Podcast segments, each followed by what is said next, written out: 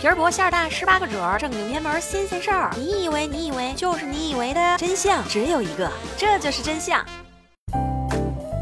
我是默默呀，我又来了呀。这里是由喜马拉雅 FM 独家出品的《这就是真相》，欢迎大家。火锅我的最爱，麻辣火锅更是我的最爱。即使第二天脸上长痘、菊花疼痛，也放不下这一口。我肯定不是一个人，对吧？今天我们就来一起说说人类最上瘾的自虐——辣。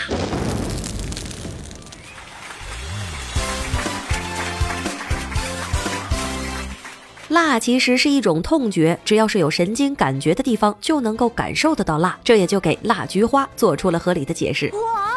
辣椒里面富含辣椒素，它能够对人体内感受到痛苦细胞产生刺激，身体在这个时候会释放内源性阿片肽来镇痛。这种玩意儿能够麻痹神经，产生愉悦的感觉，让人欲罢不能。所以爱吃辣其实就是一种良性自虐。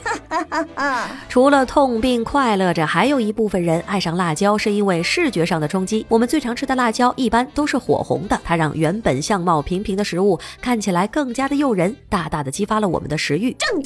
你有没有看到过吃辣椒比赛的视频？通常主办方会在参赛选手随手可以拿到的地方放置一杯牛奶，因为辣椒素不溶于水，最好的解药就是牛奶。然后对着镜头展示看起来人畜无害的辣椒。那当然就是世界上最辣的辣椒之一，比如断魂椒，它也叫做魔鬼椒，孟加拉辣椒中的极品辣椒。辣椒的原产地在南美洲，至少从公元前七千五百年起，辣椒就是墨西哥菜中的调味品。数百万年来，新旧大陆之间一直相互隔绝，直到美洲被发现之前，这些辣椒都是仅存于墨西哥中东部。今天，辣椒已经征服了全世界，这和哥伦布的旅程脱不开关系。哥伦布原本要找的是胡椒，今天我们都知道，哥伦布并没有到达印度，而是发现了美洲大陆。在那里，他真的就发现了一种辣味调料，他坚信信自己找到了胡椒。于是，在英语当中，胡椒同时指代来自茄科的辣椒和来自胡椒科的胡椒。答对了，找到辣椒纯属意外，因为哥伦布的那次寻椒之旅其实就是个天大的误会。他原本踏上的是开辟通往印度、通往胡椒的航道。地理大发现时代与寻找新的香料通路密切相关，胡椒正是当时欧洲人追捧的东方香料之首。耶！贵州的灯笼椒，云南的刷刷辣，四川的二荆条，辣椒似乎与中国西南捆绑在一起。可实际上，辣椒进入中华大地的时间仅有短短的三百多年。十七世纪，辣椒终于走进了中国人的生活。有种辣椒的正式中文名字叫做中国辣椒，但是它的老家当然也是在美洲。它的得名是因为德国植物学家经常在中餐馆见到厨子大量的使用这种辣椒，他就以中国作为其中的加词。中国辣椒还有一个俗名叫做。黄灯笼椒，特别需要指出的是，目前世界上最辣的辣椒断魂椒就是中国辣椒的后裔。我勒个去！咱们再说回到吃辣椒。为什么辣能让你觉得爽？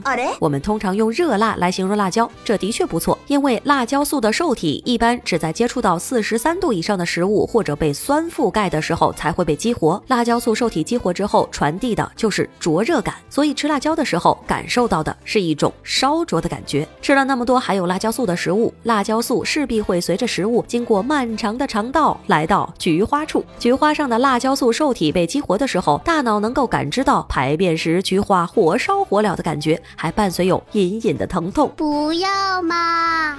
辣椒之所以辣，就是不想被人吃。辣椒产生辣椒素，很有可能就是为了防止果实被哺乳动物吃掉。而甜椒就是用了辣椒兄弟的外貌来伪装自己，让自己看起来很辣、很强大。那么哺乳动物就不会冒险去吃掉它，因为我们人类有着扁平的牙齿，能够嚼碎种子。鸟类通常没有牙齿，能够让种子完好无损地通过消化道，而且无法感知到辣椒素，因此它们能够轻松地吃掉辣椒。辣椒的种子随着鸟类的粪便排出，得到了广泛的传播。不想被辣哭，有办法。辣椒最辣的部分就是胎座和那些白筋。如果想要尝尝断魂椒的味道，却又不想被辣哭，最保险的办法就是避开这些部位。吃变态鸡翅配个可乐，倒是一个明智的选择。不过蔗糖的效果远远没有食用油要明显，这是因为辣椒素很容易溶解在脂肪里面，减少它对口腔黏膜产生的刺激。这也就是为什么吃重庆火锅需要配一碟香油的原因。如果没有油碟，你还敢挑战断魂椒吗？你知道断魂胶到底有多辣？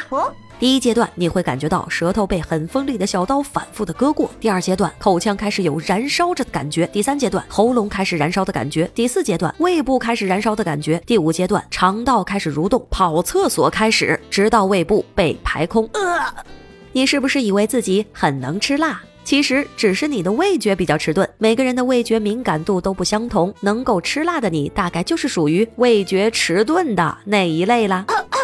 还有一项研究证实，红辣椒与生姜等辛辣食物可以有效的改善血液循环，刺激神经末梢，从而提升啪啪啪的快感。辛辣食物促进血液循环，对心脏非常有好处。而从帮助男性金枪不倒的角度来说，凡是对心脏有好处的东西，也同时对丁丁有好处。所以说，喜欢吃辛辣，居然可以增加夫妻的和谐关系。不过最后还是要提醒爱吃辣的朋友们，一定要注意适度和适量，以免对胃肠道黏膜造成不必要的伤害哦。嗯，今天就到这里，下期不见不散。我是默默，爱你们，嗯。